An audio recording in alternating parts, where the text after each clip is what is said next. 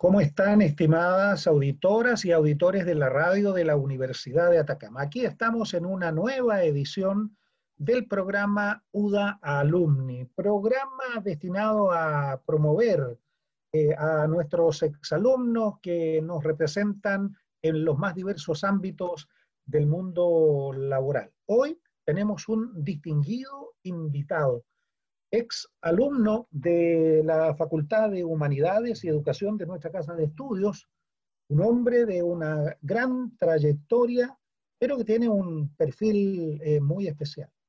Se trata nada menos que de nuestro distinguido y querido ex alumno, don Carlos Manuel Rodríguez Álvarez, actual presidente del Colegio de Profesores de Copiapó.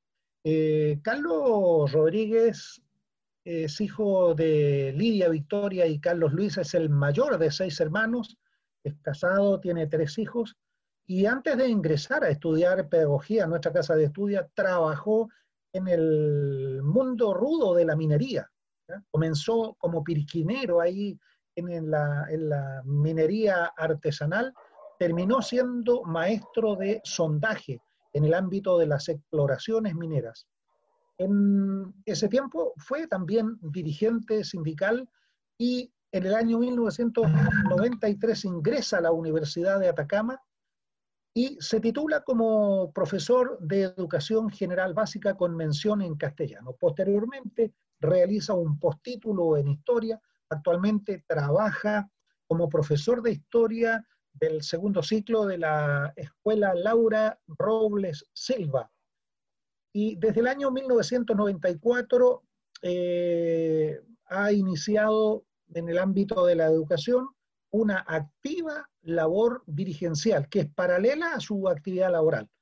Eh, Carlos se le recuerda muy bien por su destacada labor como dirigente estudiantil, fue presidente del Centro de Alumnos de la Facultad de Humanidades durante varios periodos, desde el año 95, 96, 97, y también presidente de la Federación de Estudiantes de la Universidad de Atacama en una época bastante difícil, muchos conflictos estudiantiles. Eh, se le atribuye ahí dentro de sus méritos como dirigente eh, el rol que jugó en la reactivación de la CONFECH, la Confederación de Estudiantes de Chile. Eh, un, chico que se desarrolló en su infancia en el vecino barrio Borgoño, vecino a la Universidad de Atacama, ex alumno de la escuela anexa a la normal y también del emblemático Liceo de Hombres José Antonio Carvajal. Actualmente, eh, Carlos lleva dos periodos presidiendo el directorio comunal del Colegio de Profesores y ejerciendo obviamente paralelamente esa noble y digna labor de docente. ¿Cómo estás, Carlos? Qué gusto de tenerte en nuestro programa. Estamos junto a María del Pilar Villar, periodista de la Dirección de Vinculación y Comunicaciones, para conversar contigo esta media hora. Bueno, en primer lugar, saludo a María Pilar y a usted, don Juan, hombre representativo de la Universidad de Atacama y a través de la radio Universidad de Atacama a, todos los docentes y amigos que están ahí haciendo educación superior, fundamental, y por supuesto a todos los amigos de ese tiempo largo que estuvimos en la universidad, amigos y amigas. Por mi parte, agradecerle su participación en este espacio desarrollado por la radio de la Universidad de Atacama y también darle la bienvenida a esta conversación. Para iniciar esta entrevista, profesor Carlos, eh, quisiera preguntarle qué motivación lo llevó a dejar la minería y las exploraciones para ingresar al mundo de la educación. Eh, bueno, fueron tres fundamentalmente. Una, eh, nosotros, hoy que está de moda el tema de los migrantes, eh, en Chile, al interior de, nuestro país, ha habido mucha migración, mucha migración, y sobre todo tratando de buscar eh, eh, trabajo, trabajo. Entonces mis padres siempre se ubicaron cerca de las escuelas, cerca de las escuelas para poder mandarlo a la escuela. Entonces es una primera razón. Y una razón de promesa a mi madre y a mi padre de seguir estudios. Y eso es un primer punto, en memoria y en respeto al esfuerzo que ellos hicieron. Segundo, eh, nunca dejé de leer. Todo ese tiempo en la minería leí, día y noche leí y, hacía deporte, corría y me gusta escalar cerro. Eso no hay cerro que no haya subido, así que eso es, importante. Y, y, tercero, me llamaba mucho la atención que el año 93, 92, después de tener décadas muy agitadas en nuestro país, había un silencio como absoluto, había como un reposo eh, muy complejo. Y, también eh, fui a ver qué, pasaba en el ámbito universitario, teniendo ya más o menos eh, mi estabilidad laboral. Yo estuve trabajando, por ejemplo, en los preposos de las exploraciones de Candelaria, y, los turnos eran sumamente largos. en ese tiempo, eh, no en Candelaria, sino que en otras faenas trabajamos 25 por 5, por ejemplo. Eh, eso, eh, eso básicamente me llevó un compromiso con esa visión, porque los que procedemos, los que somos de origen mm, padres proletarios, ellos siempre piensan que la mejor educación para una hija, un hijo, es la educación. O sea, es la herencia que te deja. Y había que honrar esa, ese esfuerzo. Qué bien, qué bien, Carlos.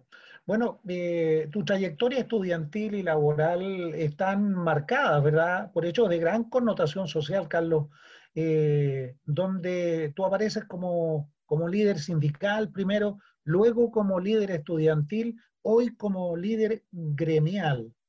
¿De dónde nace esa vena dirigencial que tanto te, caracteriza, que te siguen todas tus actividades de la vida? Eh, bueno, eh, tuve una ventaja. Yo de muy pequeño pude observar. Entonces observé en parte la vida de mis abuelos, eh, ambos analfabetos, inquilinos en algún momento expulsado del fondo donde trabajaban. Después acompañé a mi padre y mi madre toda la vida en este derrotero laboral. O sea, uno va de un lado a otro y por eso la familia se mueve. Entonces, pero tuve esa, ese espacio de, de observar, de ver que algo no funcionaba mal. O sea, de que algo funciona mal. A pesar, porque a veces se nos cataloga de flojo en Chile, pero la gente es muy trabajadora. Lo que falla son otras cosas, que tiene que ver con la justicia y todo eso. Y de ahí me fui delineando con una postura. Y después cuando fui descubriendo cosas, sobre todo en la lectura, y que no estaba tan solo en el mundo, eh, mirándolo desde el punto de vista crítico. Y ya hay otra cosa, después más entrado en edad, eh, entendí que hay muchas personas que dieron su vida por justicia social. Y yo ahí tengo un compromiso irrestricto en la memoria, por ejemplo, del alumno de la universidad que fue presidente del Centro Alumno Humanidad de eh, Mansilla, eh, el Gabo, Leopoldo Larravide, que fue alumno de, la, de ingeniería, presidente del Centro Alumno, Payera, eh, Cabello, eh, son jóvenes que tenían toda una vida por delante y entregaron su, vida circunstancialmente. Y yo creo que esa pérdida de vida fue innecesaria, no tenían para qué eliminarlos. Eh, esos grandes ejemplos me atan a esto. Si, si un ser humano, hombre o mujer, fue capaz de entregar su vida por algo distinto, por algo de más justicia. Yo le llamo más felicidad para todo y eso me amarra, me amarra profundamente y mi vida personal, por supuesto. En este contexto me imagino que ser dirigente social no es fácil por el compromiso y responsabilidad que conlleva, ¿cierto?, eh, desarrollarse en, en este rol. ¿Cómo fue su trayectoria estudiantil ocupando tantos cargos y liderando una organización tan activa como una federación de estudiantes universitarios que tienen un rol fundamental, ¿cierto?, en, el desarrollo de una universidad. Bueno, eh, yo fui dirigente previamente, fui dirigente sindical. Eh, Y esa fue mi escuela, con gente que trabajó en La Pampa. Yo me acuerdo siempre de la asamblea, ver cabecitas blancas ahí, pero llena de sabiduría. Puedo recordar a Oscar Hernández, Chiquito Segovia, gente pero sabia. Y acompañado de sus mujeres, es muy importante eso. Eh, yo llegué a la universidad sin ninguna pretensión de ser dirigente. Yo llegué en silencio, me instalé en el fondo de la sala a escuchar. Y tuve mi primer año totalmente en silencio. Eh, pero lentamente uno no sabe cómo está involucrado y, y, me fui siendo parte de ese mundo rico, de esa tremenda posibilidad que es la universidad y sobre todo la Universidad de Atacama en ese tiempo había una estadística, el 75% eh, son hijos de trabajadoras y trabajadores los que estudiamos en la Universidad de Atacama. Un tremendo aporte a, las personas y a la sociedad en, general. Eh, encontré entrañables amigos allí, eh, profesoras, profesores, o sea, toda la planta docente. Yo siempre, yo soy intransigente con mis ideas de pensar pero totalmente tolerante con las ideas distintas. Eh, en ese sentido, logro esa, esa posibilidad de poder dialogar eh, y, tener, y nos falta tanto diálogo. Por lo tanto, mi, pasada, mi pasada por la universidad eh, fue totalmente de mucha riqueza, de mucha... Con, con, los muchachos, incluso habían conflictos entre ingeniería, entre las carreras, y después éramos todos uno, o sea, eh, yo fui eh, dirigente de la Federación de Estudiantes tres años, 95, 96 y 97, eh, y con un tremendo quórum. Teníamos más quórum que la Universidad de Chile. La, la, Chile tenía como 15 millones de estudiantes y sacaban a sus dirigentes con 2.500 votos. Nosotros teníamos 2.000 estudiantes y nuestro quórum pasaba los 1500. Entonces hay logros, pero sumamente significativos. Y tengo una experiencia, algo que me marcó muy, después que salí. Encontré a un estudiante de ingeniería muy triste sentado en la catedral ahí frente a la plaza. Yo le digo, Carlos, eh, me, me, dice, hola Carlos, ¿cómo estás? No, bien, bien, ¿cómo estás? Y, y, yo le digo, ¿qué te pasa? No, estoy triste, bueno, porque ya nadie saluda allá abajo.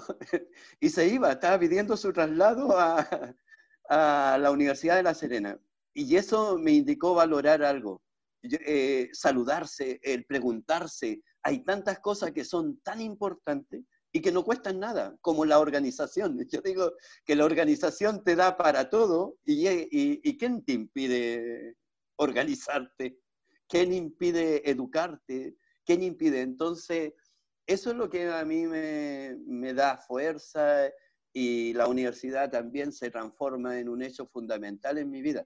Fui ayudante de sociología eh, cuatro años, el profesor Montiel, ahí tenía un dicho, eh, siempre discutíamos, no me convenció a mí, ni yo lo convencí a él, pero siempre discutíamos.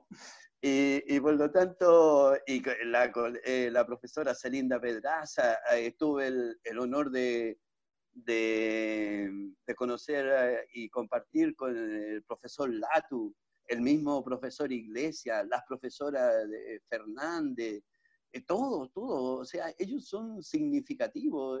Una tremenda, eh, el profesor de orientación, Ardile, que decía, todo en Chile parece nuevo, y es porque nunca se ha hecho de verdad. A propósito de un seminario a los 100 años de Carl Roger.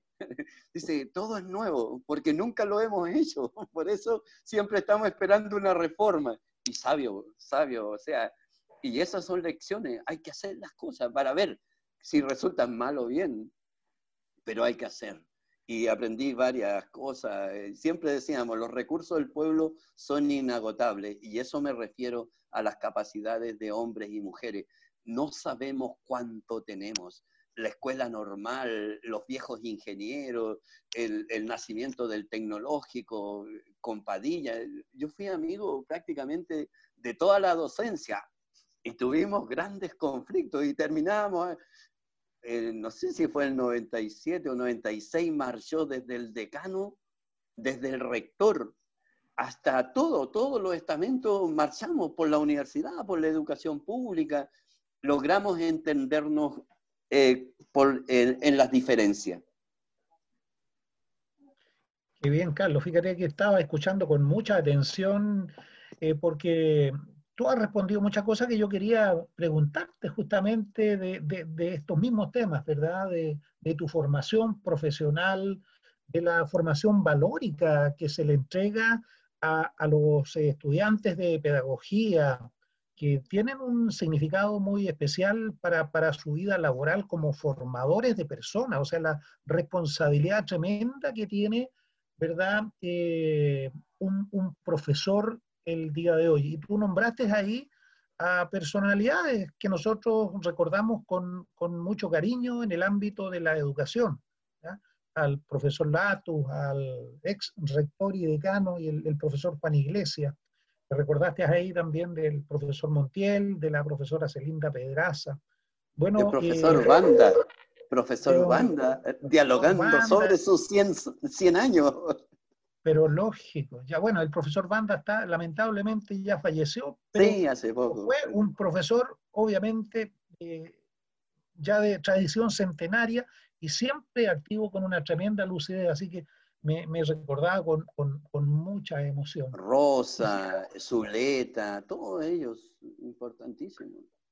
Correcto. Yo creo que ellos te recuerdan además como un líder, ¿ah? por eh, el hecho de que tú lograste desde la Facultad de Humanidades y Educación liderar a todos los estudiantes de una universidad que tenía tenía, digo yo, un, en principio un sello minero muy marcado. Hoy la universidad está muy diversificada y fue justamente un estudiante de, pedagogía, eh, un tal Carlos Rodríguez, el que logró justamente abrir ese, ese espacio y, liderar, liderar ahí a los estudiantes de, de la casa de estudios. Así que bien por eso. Carlos, te quiero llevar al mundo de la, de, la, pedagogía, de la docencia. Hoy día la sociedad eh, está reclamando mucho el, rol de la educación en la formación. Entendemos que la formación de los seres humanos eh, es una actividad compartida por la familia, eh, por la escuela, también por los medios de comunicación. Nosotros también somos formadores porque hoy día está muy mediatizada la sociedad. Pero no cabe duda que el profesor tiene hoy un rol fundamental en poder lograr ese cambio que tanto anhela nuestro país, nuestra sociedad. ¿Qué opinión tienes tú de, los profesores de hoy, los profesores que se están formando en el día de hoy, Carlos? Mira, eh, te voy a eh, contestar esa pregunta, pero me acordé de un hecho y, que yo creo que no, no, lo he revelado nunca, nunca lo dije. En mi tercer año de pedagogía se acercó el, el decano de, la, de ingeniería, el señor Mesa. Y porque con los ingenieros discutíamos de, no sé, de reinura, de descarga, eh, eh, discutíamos de, cargas de explosivos, era, es mi tema. Y me ofreció irme a ingeniería. Eh, eh, eh, mesa. se le agradece y todo eso. Y después, posterior a eso, en la, la Facultad de Derecho también recién estaba empezando. llevaba como dos años, dos años, tres años. Y el encargado de la carrera de Derecho, el señor Bravo, también me ofreció, me dijo, Carlos, vente, vente a derecho. Eh, y la respuesta fue la siguiente a ambos. Eh, estoy en tercero en pedagogía. El Estado invirtió en mí. Me siento contento en esto. Por lo tanto, se agradece, pero no, no, o sea, eh, y, y, ¿por qué me acordé de eso? Porque el estudiante, la eh, una anécdota, o no es una anécdota, un dato de la causa. La actual decana de, de la Facultad de Humanidades eh, fuimos eh, compañera de promoción, Carla Palma. Sí, sí, sí, no, sí, hay, hay, mucha gente por allí en educación haciendo. Un saludo para ella.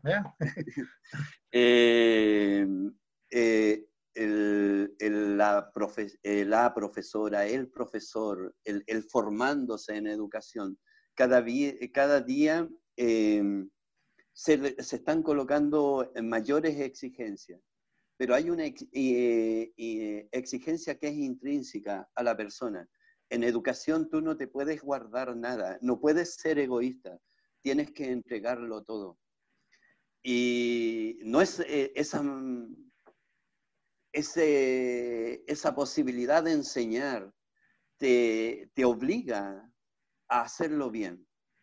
Y, hoy hemos, somos testigos en esta sociedad de, de, de grandes convulsiones de grandes protestas, de grandes expresiones de que llegan, nadie quiere la violencia, pero la sociedad se tensa. Y es porque hemos hecho mal las cosas. Y de alguna u otra manera se ha destruido la pedagogía. Nosotros como país fuimos pioneros en Latinoamérica con las escuelas normales. Eh, hay un tremendo reservorio de conocimiento, como yo mencionaba lo que decía Ardiles con respecto a las cosas nuevas, porque no se han hecho. Y tenemos esa capacidad intelectual de conocimiento guardada ahí.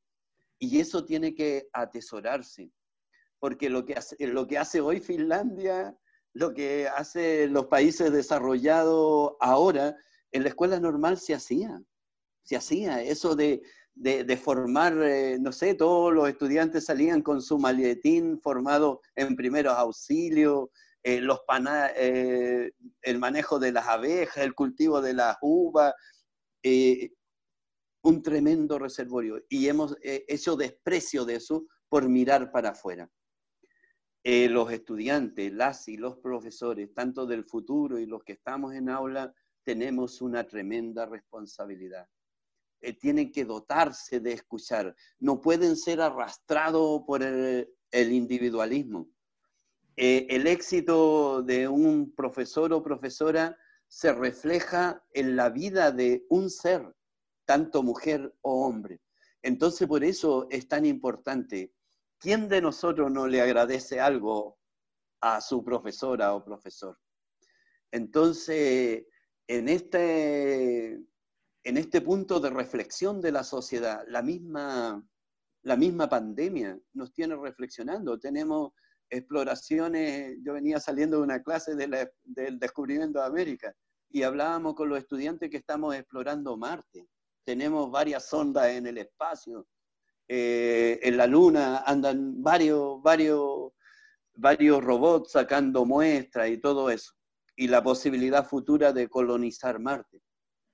Pero nos descuidamos de adentro. ¿Qué pasa con el hambre? ¿Qué pasa con el calentamiento global que va a subir los niveles de, las aguas y va a inundar una cantidad enorme de población de la, de la Tierra y, va a morir? Entonces todo eso tenemos que repensarlo y parte por la pedagogía, el, medio ambiente, el reciclar. Eh, tenemos tremendo desafío y pasa por la educación. Entonces, el profesor y profesora que se está formando y los que estamos en aula, tenemos que dar cuenta de ese desafío. Del colegio de profesores nosotros hemos acuñado el siguiente concepto. La política no es mala y te hacen odiarla. Y nosotros la definimos, por ejemplo, como el arte y la ciencia de hacer bien las cosas, y eso está definido de, de Epicuro para adelante, o sea, hace miles y miles de años que, que, que, las cosas se pueden hacer bien, y no hemos equivocado profundamente, y no hemos equivocado con el trato a nuestros similares, y no hemos equivocado con el trato al planeta. Por lo tanto, ese es el desafío del docente, o sea, formar mentes eh, si bien somos tendientes como a la pena, pero tenemos que eh, forjarnos con, con, fuerza, con entusiasmo, con alegría. Eso lo aprendí. Yo jamás renuncio a la alegría. A pesar de los pesares, siempre tenemos que tener esperanza. Y eso tiene que instalarse en cada niño y niña de nuestro país. La capacidad sobra, sobra. eh, después del golpe militar se destruyó la maquinaria, no, después de, las, de la nacionalización del cobre se destruyó todo lo que había en ingeniería en Chuquicamata, por ejemplo. En dos años los ingenieros chilenos eh, lograron echar caminar la minería en Chile. Por lo tanto, nuestra capacidad ha estado de siempre. Eh, con el exilio, el doctor Balmaceda, por ejemplo, en Estados Unidos abrió eh, el tema este de la, de inseminación en vitro. O sea, nuestros intelectuales se fueron por el mundo a, entregar su capacidad. Y esa, eso es lo que tenemos que ver. Y eso parte de, instalarle al niño y niña que, que somos ese país tan rico en recursos y tan rico en seres humanos y tan mal aprovechado en beneficio de todos. Yo creo que es eso lo que tenemos que, tener eh, en la pedagogía. Bueno, Carlos, después de esta profunda reflexión, sí, no, le, decía que después de esta profunda reflexión que has hecho eh, sobre la educación, eh, Pilar te tiene una pregunta que la habíamos conversado en antes, me dijo, pero se la hago, no, hazla nomás, le dije yo, yo creo que él te la va a responder, ¿ya?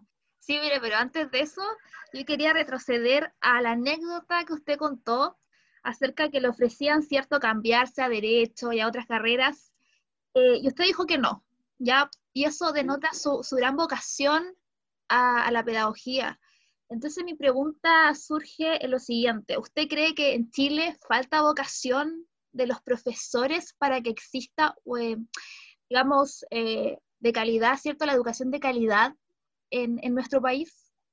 No, no. el material humano está en la docencia el tema que Chile cambió el rumbo, eh, destruyó la educación estructuralmente. Eh, yo siempre lo he comentado, yo estudié en el José Antonio Carvajal y estudiábamos todos juntos. Eh, no había esa en el Mercedes Friti o en el comercial. Entonces esa educación pública, que es la base intelectual y de conocimiento y la base cultural del país, que partió a fines del siglo XIX, se desarrolló en el siglo XX, eso se destruyó. Y no lo destruyeron las y los profesores. Eh, es terrible que tengamos un sistema educacional eh, basado en el apartheid. Tenemos educación para muy ricos, educación para, que, para los que pueden pagar algo y para nosotros la educación pública municipal. Y, eso eh, te hace ver tres miradas y te divide el país profundamente. Eh, entonces, esa destrucción de la educación no es responsabilidad de las y los profesores. Nos equivocamos y fuimos incapaces de, salir al paso de eso. Eh, hay un hecho, la dictadura militar privatizó todo, pero no privatizó lo que Allende había nacionalizado, que es el cobre y, y aún sigue siendo el sostén de nuestra sociedad. Entonces, incluso el Parlamento esa ley lo aprobó eh, transversalmente. Y ahí hay un ejemplo, o sea, la educación debería ser transversal para todos, para todo, absolutamente para todos. Entonces, eh, es eso lo que hay, o sea, la, responsabilidad eh, la llevamos al individualismo, le metimos el negocio a concho, y no, con esto no. Los países desarrollados, nos gusta compararlos con ellos, pero ellos tienen el 80% de, de, su educación pública y, la salvaguardan. Eh, yo siempre escucho, eh, incluso al, ex rector de la Chile, el Rivero, él dentro de sus múltiples charlas dice, descuidar la educación pública es descuidar la defensa nacional. ¿Por qué? Porque crea este tipo de... Eh, no, nos lamentamos de los jóvenes y, que, y la delincuencia y todo, todo eso. Pero ¿y qué ponemos para que no exista? No, nos falta eh, la recomendación, el reto, la palabra fácil, no es suficiente, es estructural, es de fondo. Y ahí deberíamos estar comprometidos absolutamente todos Bien, interesante mensaje. Ya retomando la pregunta que mencionaba Juan anteriormente. La, pregunta difícil. claro, la pregunta difícil, ¿cierto? Em, bueno, en su trayectoria como dirigente del magisterio hay hechos muy significativos, ¿ya? Como un extenso paro de profesores durante el periodo de Maglio Sicardini, y luego eh, usted cumplió un rol fundamental, ¿cierto?, enviando a prisión al actual alcalde Marcos López. ¿Qué se logró con estas acciones? ¿Se cumplió el objetivo primordial? Eh, bueno, eh, no, no enviamos al, estuvo en prisión, pero no lo enviamos nosotros. Eh, el objetivo fundamental, en el caso de, en el primer caso, en la paralización, cuando estaba el señor Maglio Sicardini de alcalde, pasaron todas las autoridades educacionales por el colegio de profesores. ¿Y qué estábamos eh, exigiendo? Era la famosa ley CEP, que es un suplemento, que es un aporte del Estado a todos los niños en situación vulnerable. Es un dinero con nombre y apellido, no para que se lo lleve para la casa, sino para que la escuela provea al alumno de psicopedagogo, de psicólogo, de asistente social, de, toda esa gama de profesionales que requiere eh, nuestro, nuestros estudiantes. Y teníamos un problema grave. Eh, había una gran cantidad de esas platas no justificadas, estaban perdidas. Y había otra situación más grave, que todos los profesionales que se contrataban eh, eh, se hacían en un periodo muy corto y no se contrataban, derechamente eh, eran temporales. Por lo tanto, todo el profesional hacía un, un diagnóstico de mayo a noviembre y, no se avanzaba.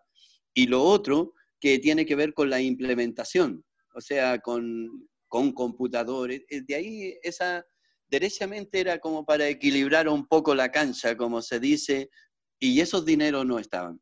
Y logramos, por supuesto, ese conflicto se, bajó con la priorización por cada escuela. Por ejemplo, la escuela Bernardo Higgins se bajó con un taller de computación completa, eh, producto de esas platas. Y esas platas se visibilizaron y empezó a, funcionar.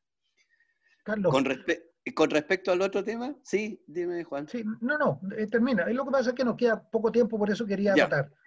Ya, y con respecto al tema de, la otra administración municipal, fue un no pago del bono, de un bono a los profesores, de la ley 19933, que era un complemento a la, a la, a, la, a la, a la renta, al sueldo. Y venía, pues, decía, eh, para renta de profesores. Y eso no se pagó por mucho tiempo.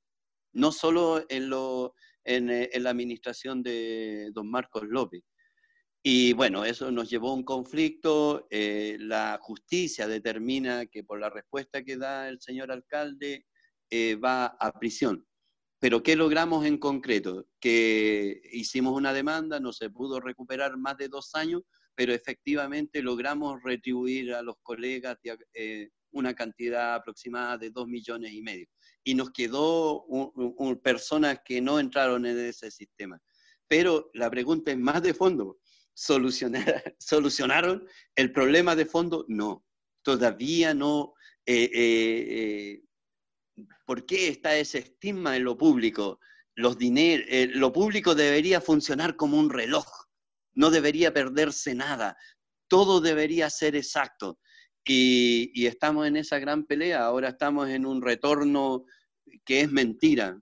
En los servicios locales no volvemos al Estado, seguimos tercerizados.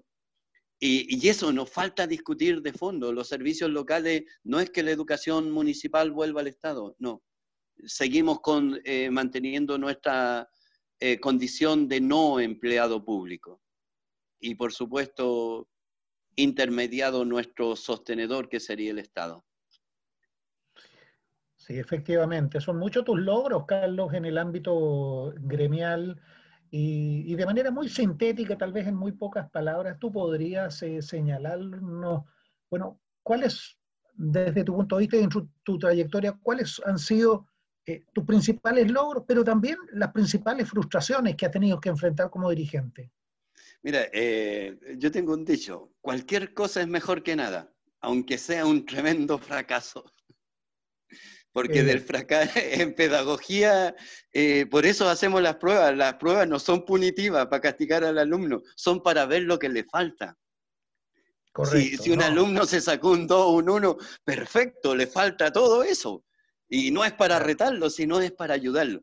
Y eso a mí eh, he tenido frustraciones, por supuesto. Y el, eh, y el mayor logro es que mis decisiones, mi participación, siempre aprendí algo con los viejos de la Pampa.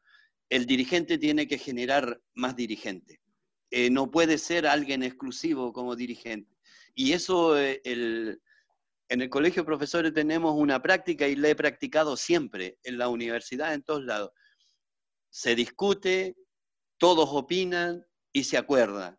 Y para bajar o subir cualquier decisión tiene que pasar por la aprobación de todo. Jamás yo me he tomado una atribución de decir esto lo subo, esto lo bajo, no. Eso va contra los principios de la organización.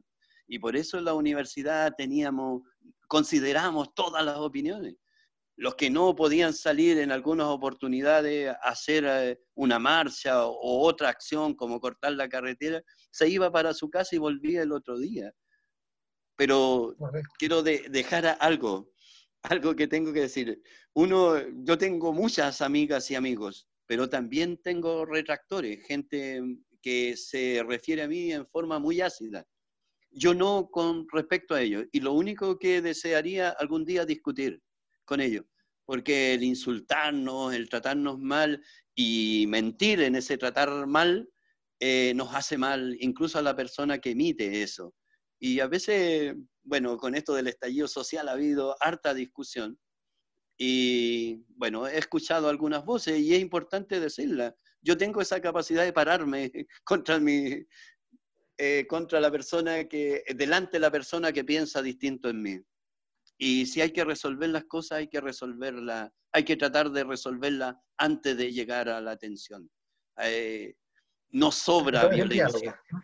Claro, correcto. Y la violencia siempre está de más. Desgraciadamente hay puntos que son, son eh, nos lleva a esos estados, pero ojalá que nunca se repitan, porque causan mucho daño y generalmente a los más débiles, a los más desprotegidos. Claro, ahí la comunicación es rol para poder resolver cualquier conflicto, ¿no? Cualquier conflicto que uno pueda tener en la vida. Y bueno, es, eh, se puede afirmar que el magisterio tiene una demanda nunca cumplida por ningún gobierno, ¿cierto? haciendo referencia a su deuda histórica. ¿Cree usted que algún día el Estado de Chile puede saldar esa deuda con el magisterio? ¿Lo cree así? Eh, eh, mire, hay una certeza, que los dirigentes jamás vamos a dejar de insistir por eso. O sea, incluso hace tres, cuatro días atrás hubo una reunión con el Ministerio de Educación. Todos los gobiernos han tenido la posibilidad de darle respuesta a los profesores, las y los profesores que le debemos tanto. Pero se, no quieren, no quieren. Hemos hecho largas paralizaciones, está, han habido propuestas, tenemos las nóminas, incluso hay un grupo de, profesores, 810 profesores que eh, hicieron su reclamo en la Corte Interamericana y la Corte Interamericana le, falló a favor, pero como no es vinculativo, no lo puede vincular al Estado, eh, llega llega el informe y dice páguesele a, a estos 810 profesores, el Estado hace oído sordo y se devuelve y lleva ese, esa sentencia de pagarse lleva como 12 años dando vuelta.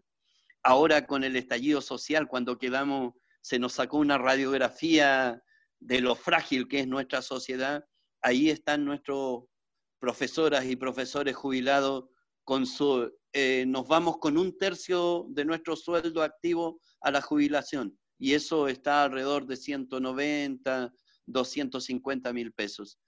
Eh, hay conversas, todavía hay conversas, porque el magisterio insiste en eso. Eh, esperamos que las autoridades respondan. O sea, hay, un, hay esperanza. Pero ya han muerto sobre 17.000 profesores que le corresponde eso. Y derechamente esa, esa deuda histórica fue porque se le negó un reajuste que se le dio a todos los empleados públicos y excluyeron a las y los profesores porque estaban en el municipio. Y en el municipio o educación municipal nosotros no somos eh, trabajadoras y trabajadores municipales y tampoco somos estatales, no somos públicos. Y esa condición te dejó fuera de ese reajuste. Y de ahí se generó la deuda histórica. Hay unos pequeños ejemplos. Antofagasta se le pagaba hasta cierto tiempo y un par de comunas en, en Santiago. Pero el Estado le ha faltado, eh, le ha faltado el sentido de gratitud con sus profesores y profesores, sobre todo los más antiguos. Ha sido un mal empleador, ha sido un mal, un mal patrón y tiene que hacerlo. Y cualquier, de cualquier ideología, todos le han fallado al magisterio en ese punto. Pero mantenemos la esperanza, no lo vamos a soltar y seguiremos insistiendo. Nos vamos a quedar hasta aquí, Carlos. Nos faltaba una pregunta, pero ya el tiempo se nos ha pasado en demasía. ¿ya?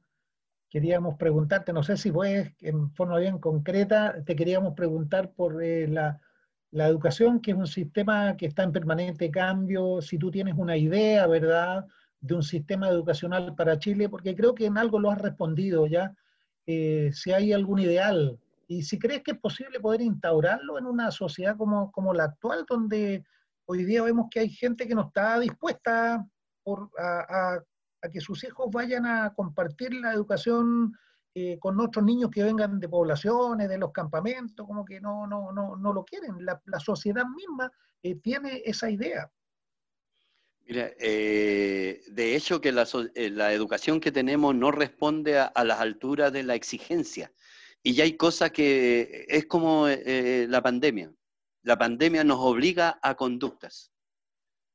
Eh, nosotros, eh, para hacer una reforma, ¿te imaginas discutir la reforma de la educación eh, remota? Hubiéramos discutido cinco, seis años y que no, que sí, que acá. Y de la noche a la mañana el magisterio respondió. Antes de que tomara el control el ministerio, el profesor por sí solo empezó, hubo una brecha que se estableció vínculo con, lo, con las y los estudiantes. Eh, necesitamos una educación para todos y todos juntos, todos juntos, porque si no, la división nos va a llevar a perdernos y nos perdemos. Y por eso hay conflicto tan grave, tan grave, donde muere tanta gente. El mismo hambre es un conflicto.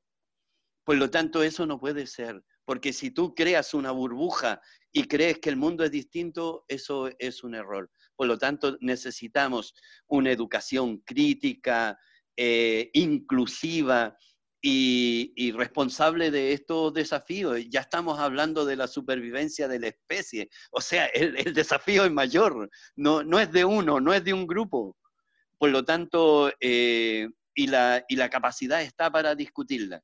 Eh, ¿Dónde está el error? Es que no nos escuchamos y como decía el profesor Ardile, no ejecutamos. Si todos estamos llenos de buenos deseos. Todo, todo. Entonces, y, y, tú ves la declaración de principio de todos los partidos políticos, todos son buenos. ¿Y qué pasa? ¿Dónde nos perdemos? ¿Por qué hacemos cosas malas? Y la educación es una cosa donde necesitamos de todo. Es un gran desafío, pero hay. Incluso hay una buena señal, la creación del Ministerio de, de Ciencia por ahí, viene, por ahí vienen las cosas, por ese lado. Correcto. Muy bien, Carlos. Ya lamentablemente se nos ha acabado el tiempo. Eh, ha, resultado muy cortito para nosotros este programa, escuchando tus puntos de vista, también las anécdotas.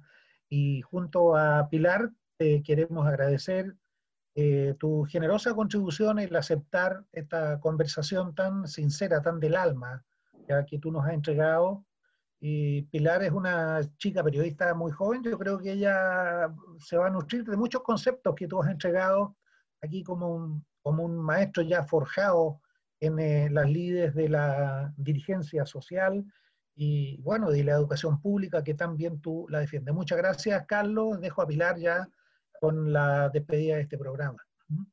Por mi parte, De...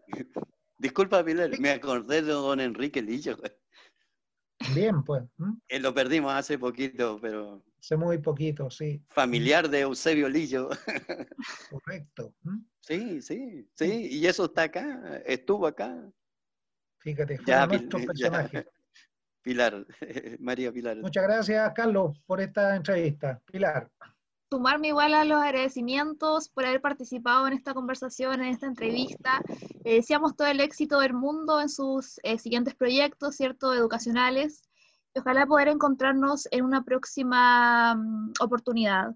También dejamos a todos invitados a seguirnos en nuestras redes sociales. Pueden escuchar estas conversaciones y otras entrevistas en Spotify, en Audios Universidad de Atacama. Y los invitamos en la próxima edición. Recordemos que la próxima semana celebramos además nuestras fiestas patrias, así que qué mejor panorama que unirse en familia y escuchar UDA Alumni solo por Radio Universidad Atacama. Nos vemos en la próxima.